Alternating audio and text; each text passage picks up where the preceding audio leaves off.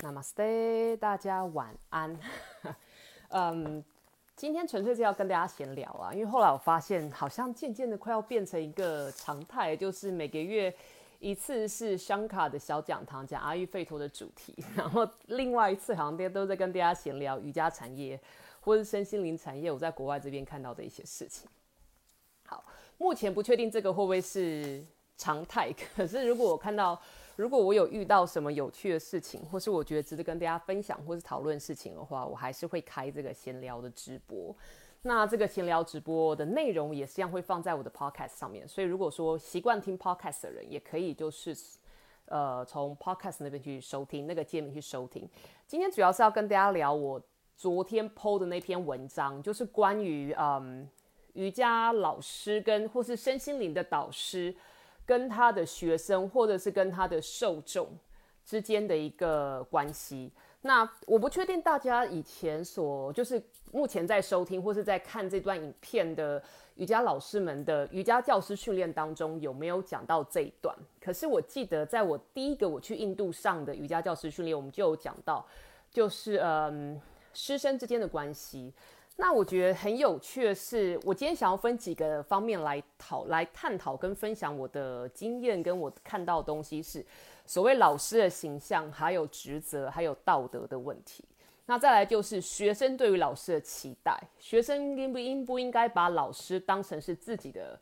榜样？那第三阶呃第三个面向的话，我想跟大家探讨所谓灵性跟人性的问题。OK。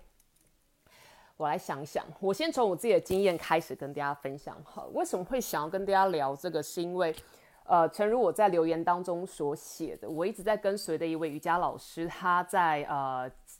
礼拜一的时候发了一封信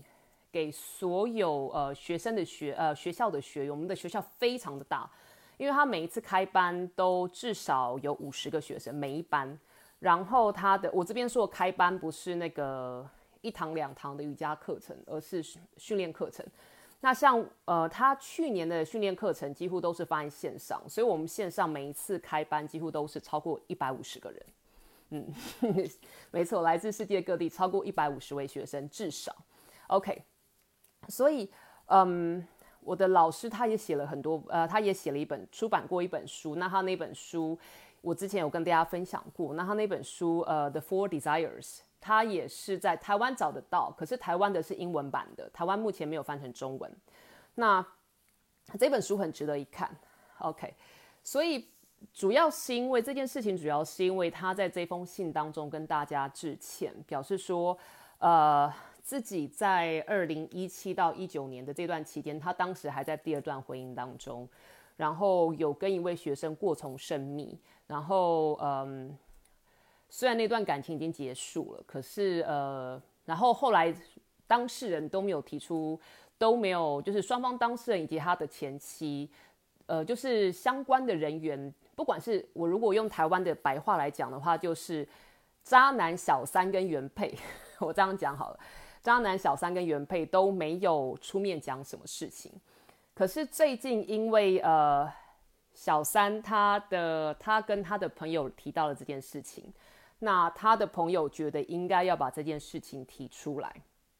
公诸于世。那我觉得，呃，当然这中间有很多情绪的，呃，情绪纠葛在在里面了。然后，所以小三以及小三的朋友就将当时发生的事情，呃，告诉了我们学校的道德委员会。那我们学校，我不确定其他瑜伽学校有没有，可是我们学校有成立一个道德委员会。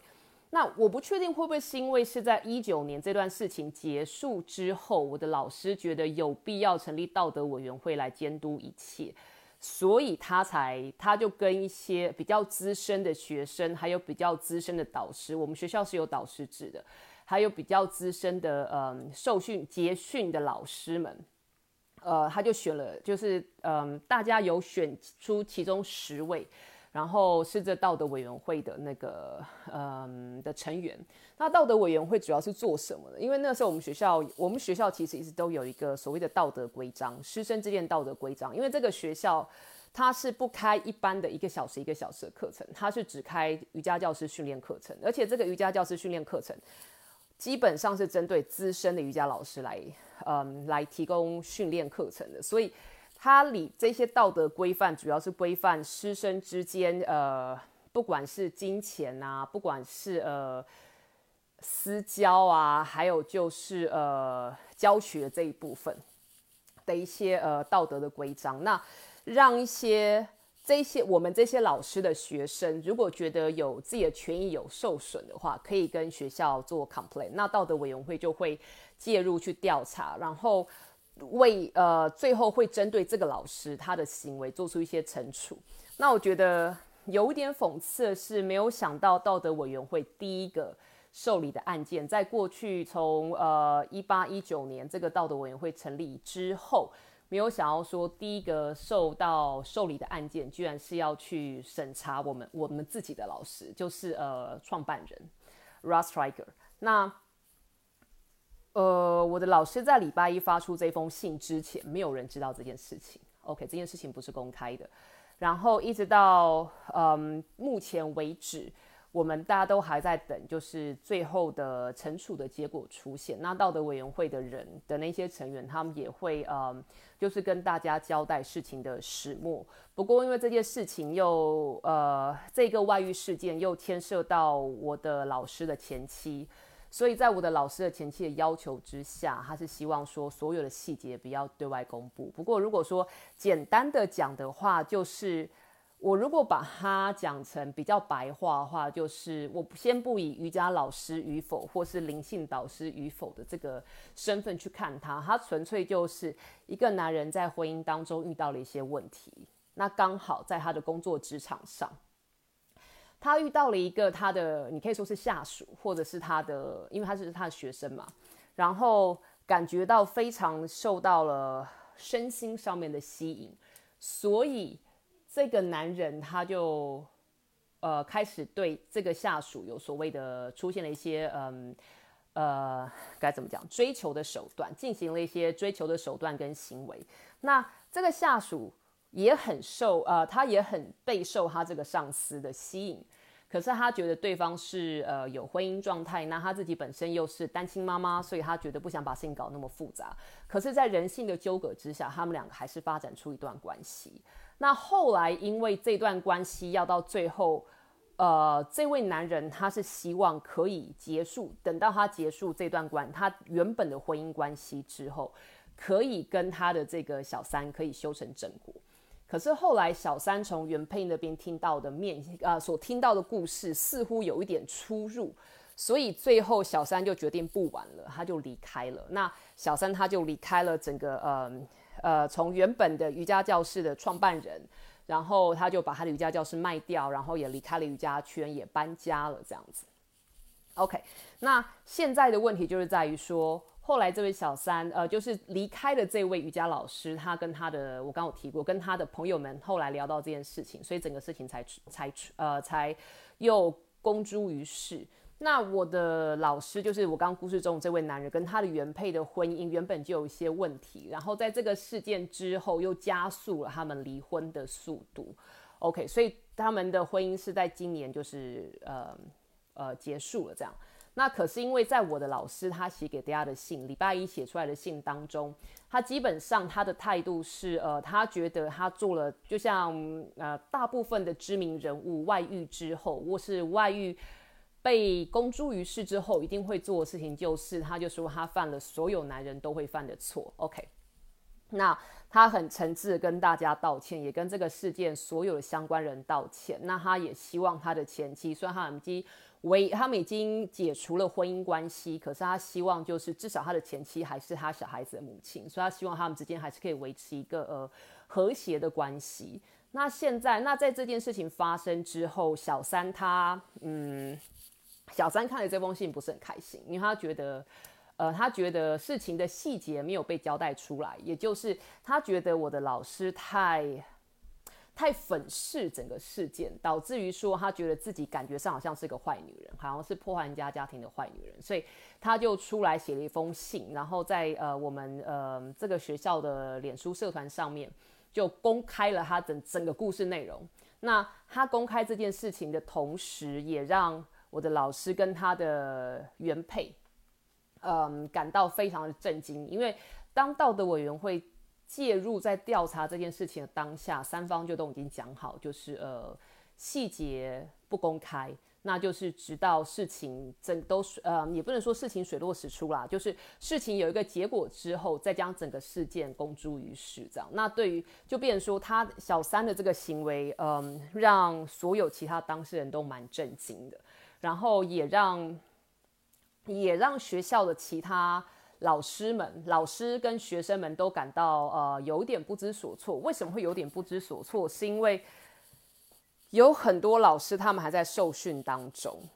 OK，跟我一样，我们还在受训当中，所以他们会很担心说，如果因为创办人发生这件事情，然后最后整间学校就收起来了，那这样子的话，嗯呃，那这样的话，对于他们的嗯还没有修完的证书会不会造成影响？这是一个。然后第二个，他家的比较，第二个会让大家慌张的点是，会觉得说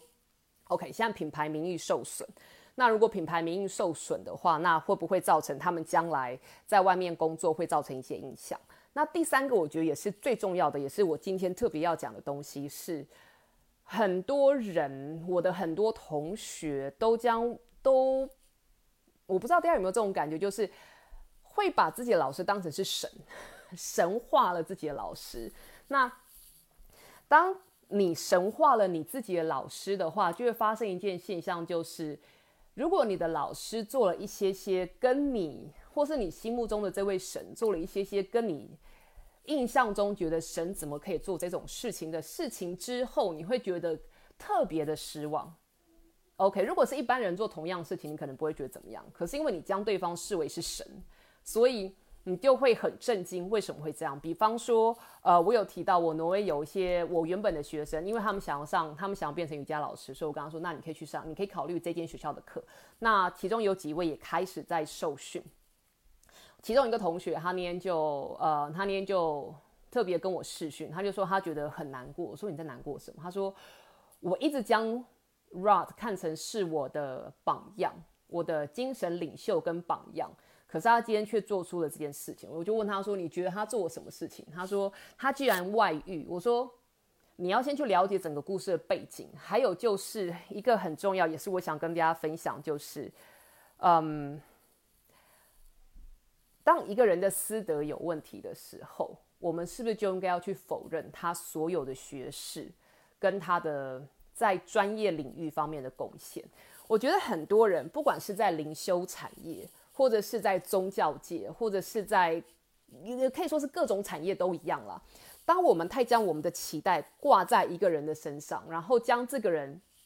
他的专业表现，我常常都跟人家说，因为我们曾经也讨论，呃，我们在我们自己的课堂上也讨论过这个问题。然后当时我也跟我的同学提出我的观点，就是很多时候因为某一个人他的专业形象或是他的知识，比方说大学的教授啊，说我们在学校，嗯。呃，受训时候的主讲人，因为他们的专业形象跟他们知识会让我们很受吸引，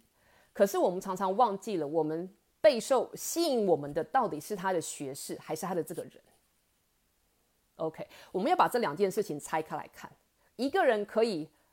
学识渊博。可是他可以是个渣男，我们在历史上看过很多文人，他们都是这样子。OK，那你要因为他们渣男的表现就否认他所有的嗯在专业上面的长才吗？OK，这个是一个我觉得大家要去思考的点。还有就是，我们每一个人真的需要一个榜样吗？我们的生活当中，如果我们有一个所谓的榜样的话，英文叫 role model。如果我们有这个榜样的话，我们的人生就过不下去了吗？还有就是，谁才应该是你自己的榜样？我常都跟，就是我的那个学生，我记得我之前曾经跟大家聊过，就是我有一次开 retreat 的时候，今年夏天开 retreat 的时候，有一个人他提问，就是阿育吠陀对于寻找真命天子的看法，这是同一个人。OK，那因为他前两天说出他觉得他的榜样形象破灭，我就跟他说，你为什么需要一个榜样？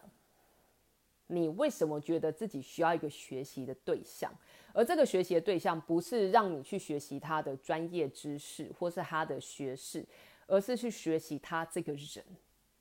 我就跟他说，每个人我们都是人，我们不是神。每个人都在，每个人从出生开始就走在灵性修炼的道路上。OK，我跟他说，我的老我们的老师从来没有自认自己是灵性修炼完成的人。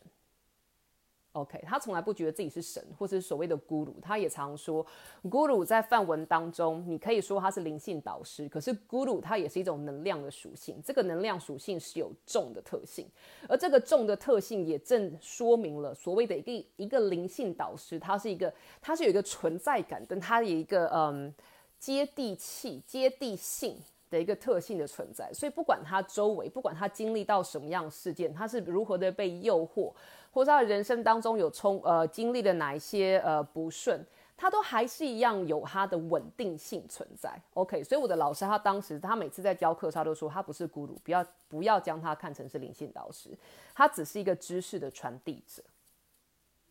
OK，所以后来我就跟我的那个学生说，我说。我们为什么我们会觉得需要榜样？往往是因为我们觉得我们自己自身有所不足，所以你想要往外找。可是你往外找找到的那个形象，真的是你自己想要变成的那个形象吗？而当你自己变成了那个形象之后，你真的会快乐吗？OK，我就跟他说，我会觉得，与其往外找榜样，为什么不好好的看看你内心？你内心到底是一个怎样的人？让你内心的那个自己走出来。我常在跟大家直播或者闲聊的时候，我会提到这个观点。我觉得这个观点非常的重要。当你了解到你自己内心的那个人，当你跟你自己内心的自己做连结，并且 bring value to that，让那个人的价值被看到，被你自己所看到，那么你就会以你自己内心的那个人的身份，好好的活下去。你不需要在外求任何的形象，或者是觉得有一个榜样在那边。我一直觉得老师是带领我们的人，而他不是用他的一个老师带领我们的方法，可以用他的嗯，可以用身教，也可以用言教。那当然要用身教的老师，要找到可以用身教带领我们的老师很困难，你需要很长时间的观察。这就是为什么在以前在印度，我以前有跟大家提过。以前在印度，所谓的咕噜式的教学，呃，教学方式、传授方式是学生要跟老师住在一起，老师不一定会跟你讲很多东西，可是老师，可是学生是透过观察老师的一言一行而受到启发，然后我们作为学生，必须要了解。不管是老师的好的行为，或是不好的行为，所带给我们的启发，都可以是正向的启发。像虽然我不是很推崇儒家思想，可是我觉得儒家他们讲的很好，就是见贤思齐，见不贤而内自省。OK，你不需要因为你的你觉得是老师的人做了一些跟你印象中入出入很大的事情，然后你就觉得 Oh my gosh，怎么可以这样子？他怎么可以这样子？然后从此以后就呃完全把他的书烧光，然后把他所有的学士呃丢掉，然后摒弃掉。然后如果你要走这么极端的路线的话，我也跟我那个学生说，如果你决定要走这么极端路线的话，你将来会很痛苦。因为所有瑜伽产业的人，我目前还没有看到所谓的完人，就连大家都听过欧秀这个老师这个人，OK，他的团体非常的大。那他的团体也协助了很多人。他当年在呃，他当年还在世，然后活跃的时候，呃，也有很多人受他启发。到他现在他已经离开了，那他的书也像呃启发了很多人。可是等他在世，当他在世的时候，他其实做了很多，他跟他的团体有很多极富争议的事情。呃，我等下会把一部电影的连接放在这个上面。那个电影你在 Netflix 看得到，我很确定，因为我前两天才找到那部电影。那部电影是我以前住在瑞士的时候看的，那部是纪录片。那这部纪录片主要是呃记录 Osho 跟他的团体搬到美国之后发生的很多争议性的事情，包括了自主武力、自己有军火，然后呃一些呃资金方面的往来，然后还有就是团体内部的一些呃学员跟学员，还有学员跟老师之间的混乱的亲密关系等等。OK，欧秀曾经发生过这些事情。可是现在还是很多人很推崇他的教学，还有他的一些理论。你能够因为他曾经发生这些事情而去否认他的那些理论跟他的一些教学是没有价值的吗？我觉得这个是大家需要嗯去思考的一个点。那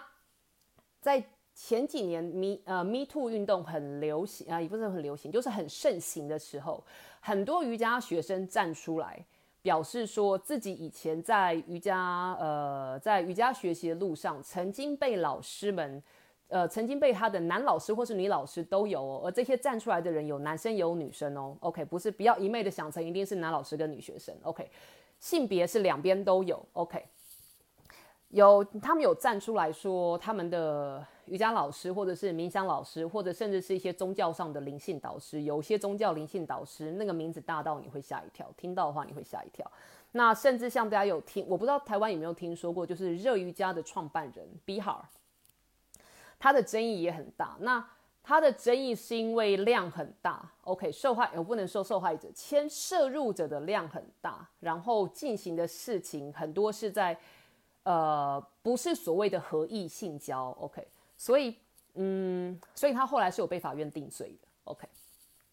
那这件事情其实，呃，在美国的争议争议非常大，可是其实现在全球在教 Bihar Yoga，呃，Become Yoga，呃，不是 Bihar Yoga，对不起，Become Yoga，在教 Become Yoga 跟在教热瑜伽的人还是很多啊。我们不会因为说创办人发生这些事情，然后就去否认所有他的价值，他的教学的价值。所以，我希望大家可以好好想想，就是如果以后你遇到这样子的事情，OK，你听到你的老师发生这些事情，或是你觉得哦，我的老师是我的榜样，可是他居然在喝咖啡，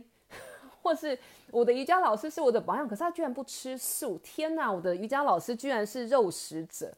，OK，我希望大家可以去好好想想，就是你对于你的瑜伽老师的的期待到底是什么，而这些期待是必要的吗？我遇到过很多瑜伽老师，不管是呃，不管在台湾还是在哪一个国家，其实过得真的很苦，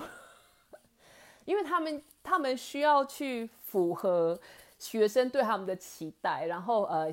需要他们强迫自己去符合市场对于他们形象的期待。所以我遇到很多瑜伽老师，他们其实很爱跳舞的，他们其实是很爱，我不能说很爱跑趴，可是他们是喜欢去跳舞，可是因为，可是因为。大家知道他们是瑜伽老师，甚至有一些是很有名的瑜伽老师，所以他们变成他们要开始，嗯，他们会很多事情是不能做。那当然，在瑜伽八支当中，在亚玛尼亚玛当中，我们的确是有一个自律的这件事情的存在。就是如果你是瑜伽练习者的话，你必须要有所谓的自律。所以他们也选择了，呃，要自己控制自己的一些行为。可是后来就发现，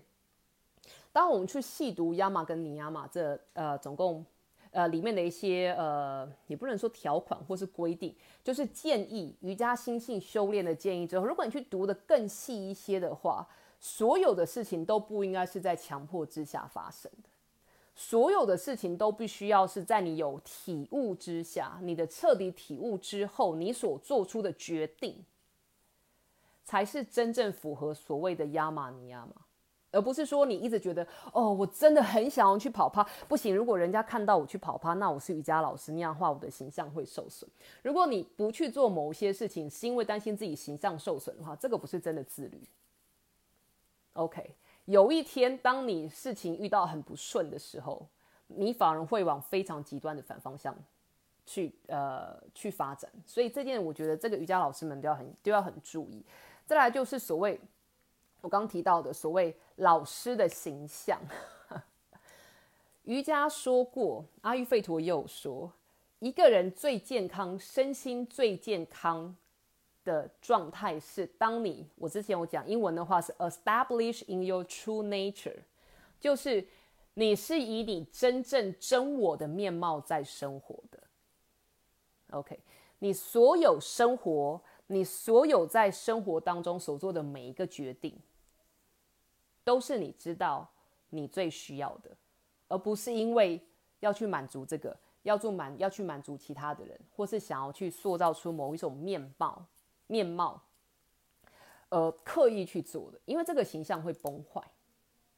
OK，那老师的职责又是什么？我常常觉得很多人会把老师会把瑜伽老师或是灵性导师看成是神一样，是因为觉得哇好厉害，他居然知道这些东西。也因此而造就了很多瑜伽老师，明明私底下讲话是，明明私底下讲话就是啊哈哈哈哈这样子，可是他只要一站上瑜伽垫，他就是好，我们现在要开始做这个做那个深呼吸吐气，你会发现他们是戴着面具。我之前在前一段呃前一段的闲聊跟大家理过，不要戴着面具，不要不要问你自己打造人设因为你的真我就是你的最佳人设，你没有必要再去设立一个人设出来。如果我们的瑜伽教学是希望我们的学生可以协助我们的学生达成身心灵合一，而活出真我的话，我们应该要先成为那个身心灵合一、活出真我的那个人。OK，这个很重要。然后，因为很多老师太注重他们形象的关系，你会发现有很多老师他刻意在服装上改变他自己，很刻意的，非常的刻意。然后或者是在呃处事态度上很刻意的打造他自己的形象，那这一点我希望就是在嗯应该怎么讲？我目前看到是越来越多人觉得这一点行不通。好，然后再来老师的职责就是，我我不知道大家其他瑜伽老师有没有这种想法，有没有这种经验？就是常常我在教瑜伽课的时候，或是我在带呃阿育吠陀课的时候，我发现是。在教学的那个人不是我，我是一个载体，而所有的知识就很像是透过这个载体，就很像只是透过我的这个载体而被讲了出来，或是传输出来。就像我现在在跟大家直播聊这些内容，我也有一种我自己其实在旁边看或在旁边听的那种感觉，很多内容很多。在课堂上，我常跟人家说，我常跟我的学生说，如果你觉得这堂课很舒服，或是这堂课的内容好有启发性，往往不是因为我的关系，往往不是因为代课的那个人的关系，往往是因为整个课堂、整个教室里面的能量场，还有就是每个人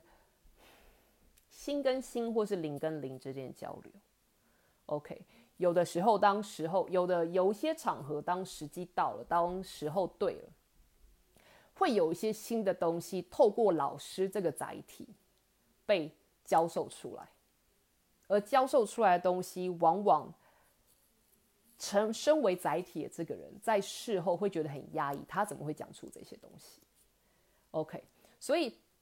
如果你很喜欢你的老师，是因为你觉得你的老师好有知识哦，或是呃知道好多东西的话，我会希望大家去了解到。你受吸引的可能不是受他的这个人而吸引，你可能是受他的学识所吸引。那有的时候老师因为气场的关系，也可能会吸引到某些人。所以这又是为什么我们在练习瑜伽最重要的一点，瑜伽经的我记得是第二条吧。他就说练习瑜伽一个很重要的事情，一个很重要的原因是因为它可以帮我们的心安定下来。当我们处于乱世之中。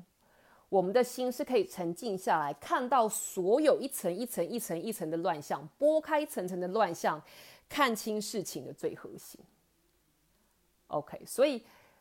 如果以后你因为去受训，不管是不瑜伽的受训啊，如果你因为去受训，然后觉得哎好受一个人影响，不管这个人是老师或者是你的同学，我都希望大家好好的去想想，我是真的受这个人的影响，所谓的这个人是我的灵魂伴侣吗？还是只是因为他的某一个外在的点，不管是他的面貌啊，不管是他的 体格啊，不管是他的谈吐啊，或是他的知识，呃，而受呃，我被我被这些点所影响。因为当你去看清楚这些面相的时候，你就不会那么的受到他，你就可以将这个人看为是独立的个体，而不是认为说哦，我一定要跟他发生什么关系，我一定要跟他有什么关联。我觉得这个是很重要，因为。其实我为什么会说我在这么多年在瑜伽产业，我看这么多，我看到很多类似的事情，是因为我现在关，我现在单就男女之间的事情，我看到很多这一些事情，是因为从我二零一二年第一次去印度参加瑜伽教师训练的时候，我当时的老师就跟好几个同学搞在一起啊，就是他自己也是有家室的，可是他就是他本身也是一个很有魅力的人。我必须要承，我必须要承认，很有魅力的一个狮子座。可是因为他的，嗯，他也没有真的跟他们发生什么事情。可是就是他会撩一下，撩一下，所以搞得很多女生心痒痒。那因为那又是个一个一个月二十五天的住宿式的瑜伽教师训练，所以就很容易发生类似像这样事情。如果说作为学生你自己没有想清楚的话，你其实很容易掉下去，然后。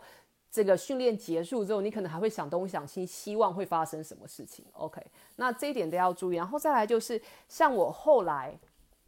我在一三年的时候，我去法国参加法国的那一次很有趣，是因为那一次它其实是一个五天的训练营，五天的 workshop。可是那个五天的 workshop 它是很多不同的 workshop 在进行。那我们当时是去 Shivananda 的 ashram，大家应该听过 Shivananda，中文好像是叫做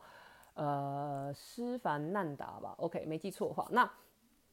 他们在法国那个阿爽，我们那时候去的时候，这次发生的事情是学员跟学员之间。OK，所以大家不要吓到，因为施凡难达阿爽里面老师大部分都是僧人，都是出家中。OK，那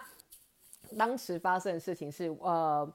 他们的校区很大，他们的那个阿爽很大，所以呃，你可以，他所以他们有提供各种不同的住宿方式，你有呃单间，有双人房，有呃小木屋，然后还有露营区。那就是在我自己的那一堂课进行到第三天的时候，校方就把露营区整个删掉、拆掉，然后呃试着去安排一些临时的小木屋出来，让原本租露营区的人进去住。为什么？因为有在露营区的人反映，晚上的时候会有人偷偷进他们的帐篷，然后对他们的身体做出不该做的事情。OK，然后也有人听到。呃，一些嗯，在晚上就住帐篷的人，听到其他帐篷有发出一些不应该在印度寺庙会听到的声音。OK，所以，然后也曾经遇到过，像我后来一哎，我是几年？那时候一三年，我后来一三年我又去，我在呃德国参加我的第一次的阿育吠陀的训练，那个也是一个住宿室二十一天的住宿室的呃体疗的体疗室的训练。他当时我的一个同学，一个德国的同学，他就跟当时一个没有，我那个同学是瑞士人，他有男朋友，然后他就跟我们一个助教，一个男生，那我们那个助教也是长得很帅，体格也很好，OK，那我们那个助教他也是有女朋友的，可是后来他们就在这二十天当中发展出一段很短暂、有趣的呃感情关系，情侣关系，而且是全班都知道。那后来我在回我跟我那个瑞士同学在回瑞士的途中，因为我们那个我们那时候是去德国的校区上这堂课，那我就问我们那个同学说：“哎，那你跟你男朋友打算怎么样？”他说：“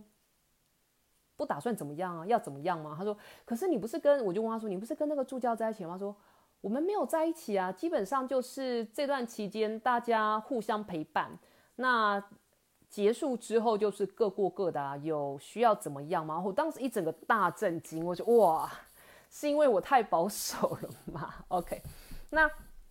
所以我就说，大家要先体会到，就是如果你没有办法像我那个瑞士同学那么豁达，就是的话，我会建议大家不要太轻易的就掉入这样子的邀约或是这样子的一个幻象当中。OK，否则的话，每当泡泡被戳破的时候，就会有一些后续。接近你日常生活的后续要处理，那个会比较麻烦。OK，那再来就是所谓老师的道德。OK，在我自己每一次瑜伽教师训练当中，都有所谓老师道德还有师生关系的这一门课，通通常最多都是一个小时、两个小时。那当时我的老师推荐一本书，我觉得还不错。那我这本书台湾买得到，而且我翻成中文，那是呃多纳法喜，呃，台湾好像叫做多纳法喜。他写一本很薄很薄的书，那本书是叫做《Because of Teaching Yoga, We Are Here Together》。我不知道，我忘记中文他翻什么。那这本书我现在已经没有送人了。可是，嗯，可是他基本上里面他就特别把这一点拉出来讲，因为他有说他自己本身是女老师，不要以为女老师就不会有发生问题。很多女老师是会被男学生吸引，或是被男学生，嗯，被男学生。好了，就是被吸引，然后就发生一些事情。然后他也说，他那时候就是在教学的时候，他那时候一个一个工作工作坊 workshop。那当时他们那个 workshop 的场地是呃是一个 spa。然后在欧洲欧美很多 spa 基本上那种 spa 就是像台湾的水疗中心。那那种水疗中心基本上就是你进去之后就是全裸，OK 啊，也不用太压抑，就是欧美很多这样子的地方，那它就是很正常的地方，OK。那嗯，因为全裸啊，就是大家就全裸嘛。反正话，他就发现说，到了第二天还是第三天，就是他们在课程的时候当然是有穿衣服，因为那个是在外面的一个场地。可是住宿地点是一个 SPA，然后那他就发现，在呃他的那个课程进行到后面几天的时候，就有一个男男学生、男学员就一直很刻意的要跟他想跟他有进一步的关系啊，约他出去吃饭啊，干嘛干嘛。那他后来有警觉到这件事情，他原本是觉得没差啊，反正就是大家一起出去。那后来他也是发现这件这件事不事情不太好，所以他就呃他就 step back，然后就退一步，然后就把这条线拉出来，所以。一个老师的道德观，还有他的道德，嗯，必须要在老师很清楚自己在做什么事情，还有老师必须要对整个事件有一个概括的，有一个就是站在一个比较高的角度来看，你才不会被，呃，你才不会被迷惑，才不会被整个事情，还有就是所谓的粉红泡泡所迷惑。那这个我觉得老师们要很小心。如果大家有兴趣的话，可以去找这本书，台湾应该还买得到。我那时候是在一二年的时候买的，希望现在还买得到。OK，所以老师的形象啊、职责跟道德，然后该不该，到底老师该不该是学生的榜样啊？这些我刚刚都有提过。还有就是学生对老师应该要有哪一些期待？我觉得学生对老师最基本的期待就是这个老师他是可以，他的教学是你可以吸收跟你听得懂的，这个是最基本的一点。OK。那对于老师他自己本身私人私生活部分的期待，我觉得学生真的不需要放太多的，不需要放太多的东的心力在那边，因为我觉得老师也是人。你的瑜伽老师他所该做的事情，就是帮助你在每一堂瑜伽课，就是设计出一堂瑜伽课，让你在这堂瑜伽课之后有所觉得对自己有所启发，而不是说哦，老师要照顾你，照顾到你的。私生活，然后要为你要对你嘘寒问暖这些，因为这些都有点太 over。这条线如果老师们没有拉出来，学生也没有拉出来的话，其实会有点麻烦。OK，然后最后就是所谓的灵性跟人性，我觉得很重要的一点就是大家都一定要记得。OK，我们每一个人来到这一世，每一个人每一个在地球上或是每一个在宇宙当中的生物，你。在整个生物的进程当中，你走的越深，就是走的越后面的人，也就是可能你有所谓的行动器官、有五感器官，然后有所谓的思考能力。当你的，当你是身为这样子一个，这样子一个生命的演进过程当中比较后端的，像我们人类这样子生物的话，你要知道，你要你会被赋予这样子的心态。跟这些能力，是因为你这一生有更重要的事情要去做。OK，如果说你的这一生当中获得了这些能力，可是你就只是在做一些跟动物们一样的吃饱睡睡饱吃，只是单纯的存在于这个世界上的话，单纯的去，嗯，纯粹的只是顺着你的最基本的欲望、食色性。而去走的话，你就枉费你自己来到这一世，你就枉费了你的生命生而为人的这个机会。OK，那生而为人跟灵性，我们我刚刚有提到食色性也，我们在做食色，呃，没错，食色性也是我们的人性。可是它怎么样可以在灵性上面对我们有所帮助？是你要能够去看清楚，你对于食色性。的欲望后面的原因是什么？后面的意念跟意图是什么？OK，如果你吃东西只是要填饱肚子，或者是你吃东西是希望让自己变健康，又或者是你吃东西的时候，你去思考到我今天买的这个食材对于整个农产业、对于整个世界会有什么样子的影响，你的行为就会开始做出改变。OK，比方说，大家都会认为说。呃，支不支持？我如果用台湾最白话的来说话，台湾现在大家很流行的，你支不支持在地小农？OK，你吃的东西是在地小农产的吗？当你买了在地小农的农产之后，你会鼓励他？你可能就是直接的或是间接的去鼓励了在地农作跟在地农产的永续经营。OK，所以虽然食色性是人性，可是你的意念跟意图是可以改变。你是可以有不同阶段的意念跟意图，而你不同层次的意念意图，有可能可以让你的灵性做提升。在阿育吠陀的观点来说，我们说身心灵这三方面，灵是唯一不会失衡的东西。你的灵永远都是纯最纯粹的。可是有一样东西，它包裹在灵的外面，会让你有时候看不清楚事情。OK，这个东西是什么？这个东西叫做业力。OK，karma。那那天我有一个学生很有趣，他跟我说，嗯，呃，反反正就是坊间有人在开呃呃练习冥想，然后可以帮你消除业障的课。然后我的学生当时那个学生他就是认为说，冥想怎么可能可以帮你消除业障？然后我就想说，那个开课的老师可能字有用错了，因为。karma 它不只是业障，它也会是业力。它其实翻成业力比较好，因为业力它是有力量的，它可以是正向的，也可以是负呃，也它可以是正面的，也可以是负面的，端看你去怎么用它。OK，而业障的话是呃过往的一些事情造成你未来的阻碍，那个才叫业障。所以冥想不一定可以帮你消除业障，可是可以帮你改变业力。那冥想改变业力的方式，或是所有的灵修改变业力的方式，不是让你不去，不是让你不再去看到它，也不是你念多少经文、烧多少的贡品就可以改善的，而是让你可以从心性开始，重新去看待这个这件事情，让这件事情对你的影响力有所改变。或是影响的点有所改变，在英文我们叫做 decode，OK，把那个 pattern 那个轮所谓的 karma chakra，我们把它改变掉。冥想正确的冥想可以帮你改变业力的冥想，是可以帮你改变掉整个所谓的循环。我不喜欢讲轮回，因为在我们的这一生当中就有很多次的循环在发生。可是很多时候我们讲到轮回的时候，以为一定要死过一次才叫轮回，不一定。OK，所以所谓的灵性跟人性，我觉得很重要的一点就是理解到每一个人都有人性，不管你在做多高尚的事情，不管你在做多灵性的事情，你都是人。到最后最基本你都是人，你每天都还是得要吃东西、喝水，你每天都还是得要睡觉。OK，好，有一些人因为冥想的关系，所以不需要睡这么久，可是你还是需要休息。OK，那灵性修炼是每个人都在学习的东西。所以不要很刻意的将一些所谓的灵修大师或是宗教大师看成哦，他一定是灵性上的完人。如果他们都是灵性上的完人的话，他已经早就已经离开他的肉体。所以我觉得，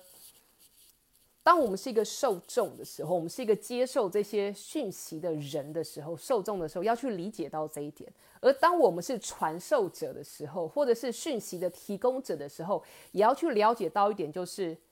说到底，你还是一个人，OK，所以不要太刻意的去做某一些事情。我常像我很多学生跟客户，呃，认识我久了之后，他们也发现他们自己有开始一些转变，就是很多事情不需要强求，当时间对了，它就会发生。你越是强求的东西，它越不会发生。又或者是你得到了，可是你要付出的更多，或是你要嗯，你会呃。你要付出，或是你必须要割舍的东西会更多。OK，所以主要是跟大家聊这件，呃，以我的老师在我的学校发生的事情，然后跟大家聊一下。我想跟大家讲所谓之间的师生关系。然后我忽然想到，我一个没有事，有一件事情没有讲，就是我自己的自身经验，就是我有提到说，我自己其实师生关系当中，我刚刚提到食色性也。OK。呃，因为我不应该说食色性了，应该是食跟色，因为性是人性嘛，所以食跟色是食跟色是人性。OK，所以食跟色，我们说如果色是男女关系的话，食就是食物，食物又可以衍生为金钱。所以其实很多老瑜伽老师或是所谓的灵性导师，他们通常在他们的事业上栽一个跟斗，都是不是栽在食上面，就是在不是栽在钱上面，就是栽在钱或是权。或者是性，OK。那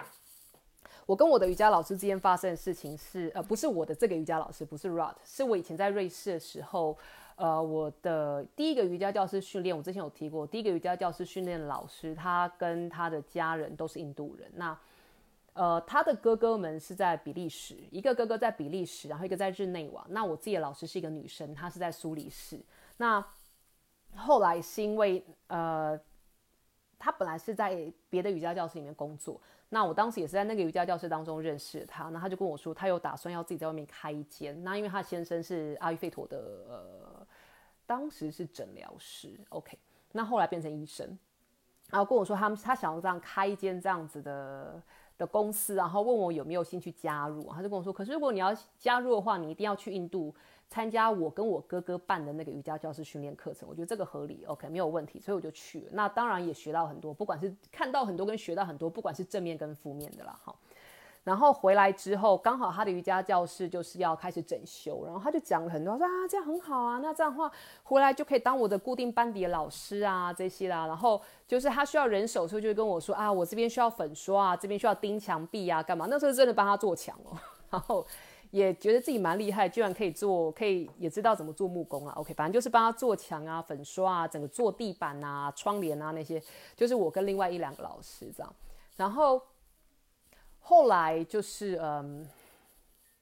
反正后来最后他真的要开课的时候，我并没有在他的课表上看到我的名字。我就问他说为什么？他说啊，考虑了很多，我觉得我们还是要，我觉得我们还是我们不需要这么多讲英文的瑜伽老师，我觉得还是给讲会讲德文的老师来教好，因为我们在苏黎世嘛。那我觉得 OK fine，那这也合理。然后后来他就变成说，他没有帮我排课，可是他却一直要我去柜台做事情，然后还有做一些后场打扫的事情。那我觉得反正就是学经验没有关系。可是就发现，呃，到了每个月应该要呃领薪水的时候，他却他就开始说啊，就把它当成是实习嘛，当成是在瑜伽教室实习。这样的话，如果你以后有也要教学的话，也你也会有经验呐。然后就觉得，嗯，好。然后后来他发现我开始有在外面去上一些其他老师的课，就是我有去法国受训啊那些，我我受训老师都很有名。OK，他跟我说，哎，那这样的话，你可以把你受训时候的讲义给我，这样子的话，我就知道他们在讲什么啦。那我们也可以开这些课，然后你就当我的助教。然后我就一整个觉得，哎，是发生什么事情？那也因为这样子，我就我的，因为我在帮他做柜台的东西，然后就听到呃。他常会跟我说啊，这堂课的学生好少，为什么都是只有这几个学生？那样的话，我们把这堂课删掉哈。我就跟他说，可是这些学生只有这个时间可以来上。他说那没办法，他要否则的话就叫他们多招一些，呃，多拉一些他们的朋友进来。我就一整个大崩坏，就是我的心情。我那时候，你要知道，我那时候才刚完成我的瑜伽教师训练，还是满腔热血的瑜伽老师。当时就一整个觉得大崩坏，我的瑜伽老师怎么会是这样子的人？嗯，可能跟我的瑜伽学生现在对于我的另外一位瑜伽老师的看法有点相近吧。然后我觉得压垮骆驼的最后一根稻草是，因为后来我发现，在台湾有很嗯，在瑞士住了很多讲中文的台湾人，呃，讲中文台湾人就是。在瑞士，其实因为华人很多，所以用中文授课的瑜伽课其实是有它的市场。所以我就跟我老师说，我想要用，我想要开一堂中文授课的瑜伽课。那我的老师本来不觉得，就是有一点看不太起住在国外的华人，认为说。华人付不起这个钱去上瑜伽课，OK，这是他的，嗯，反正他的一些偏见啦。然后后来他就说，我在说这个是二零一二年发生的事情，很久很久远以前了。所以后来我就跟他说，我说，嗯，没关系，那我们，然后他就说那样的话，那你就从那个礼拜天早上，反正都不会有人来的时段让你用好。所以那时候我们就是我透过暑假开了两三堂的所谓的乐捐的瑜伽课，结果都就是反应很好。结果我的老师看到反应很好的时候，你知道他做了什么事情吗？他就跟我说：“啊，July 既然反应这么好的话，那这样子好了，我们接下来啊，就是由我来用英文授课，教这些讲华文的瑜伽学生，讲呃中文的瑜伽学生，然后你负责翻译。然后我就一整个，嗯，现在是发生什么事情？可是你然后我的老师还附带条件，可是你要去帮忙招生哦。如果每个班的人数可以超过多少人的话，然后一年之后你也有经验了，就让你就让你来带这些班。”然后我当时就决定，嗯，好，头也不回的离开。OK，那当然这中间的所有的费用就都是，我就把它当成是我乐捐给我的老师，然后换取这一系列的人生经验。OK，所以我才说，人生的过程当中，你会看到很多正面的、正面值得学习的东西，你也看到很多负面你不值得学习的东西。所以我才会我才会一开始有说到儒家的那一句“见贤思齐，见不贤而内自省”。如果你看到了某一些人做了某些事情是你你没有办法认可的话，我觉得你不用去贬低这个人，而是你就提醒自己，我将来不要变成像他那样子的人，或是我将来不要做出像他一样或是类似的事情，这样就好了。那我觉得关于我的老师有趣的事情是，我后来在嗯，我后来在我的阿育吠陀学校，德国那间学校，我有遇到一个，他是在我已经准备要走的那段期间。进来的另外一个也是，可是他不是想要当瑜伽老师，他是想要当那个，呃，他当时是因为他自己本身是阿育吠陀的体疗师，所以他想要在那间公司工作。结果他也被赋予了同样的任务，就是啊，反正那九赖可以跟你，可以跟你互相 share，那你们就是做柜台的工作这样。那后来我在很多年之后，在我德国那间学校遇学校遇到了我这个这个人。我就问他说：“那后来你有在那边工作，他们有让你开始就是提供你想要提供的服务吗？”他说：“没有啊，就是叫我做柜台的接待工作跟打扫。”然后后来他们也是都没有给我薪水，所以最后我就决定离开。就是大家他也没有多说什么，他觉得反正就是这样子，大家讲不谈不拢就算了。OK，那我是不知道我现在那间学校的瑜伽老师的状况，我那个瑜伽老师的学校状况是怎么样？可是我觉得就是。这件事情是不愉快的啦，那我觉得反正就是大家各过各的就好。那我也有一些我在挪威的学生，后来搬去苏黎世，因为工作关系，他们就问我说：“哎，那你有没有想，你有没有可以推荐的瑜伽课？那希望是可以用英语教的。”我就看一下瑜伽老师的网站，我说：“哦，这个我觉得这间教室是我可以推荐的，因为我的瑜伽老师我知道他带的不错，他的教学品质是我可以，我觉得至少他在瑜伽垫上的表现是我觉得我呃。”我可以接受的，所以我跟我那个学生说，他是我以前的瑜伽老师，呃，我不能跟你保证他的人品现在的人品怎么样，可是我觉得他的教学还不错，你可以试看看。OK，所以就是这这是我自己的经验啦。那我前两天刚好也在台湾的瑜伽老师社团的脸书团上面也看到有人在写说自己跟自己的以前工之前工作的瑜伽教室的一些纠纷，呃，甚至甚至还要扯上法院这些，我发现。原来这些事情是各国都有，那我觉得身为瑜伽老师要守护好自己的权益，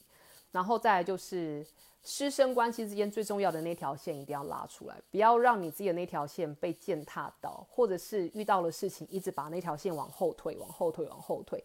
当你把那条线越往后拉的时候，你就越看不到自己，最后你就不见。OK，好，今天主要是跟大家闲聊到这边。那大家如果有什么想法，想要嗯想要分享的话，也欢迎在这一则直播下面写下你自己的看法，或是如果你要分享的经验也可以啦，如果你愿意的话。OK，那这个我会把它做成 Podcast，然后让大家放在我的 Podcast channel 里面，让大家可以比较方便收听。那就这样子喽，拜拜。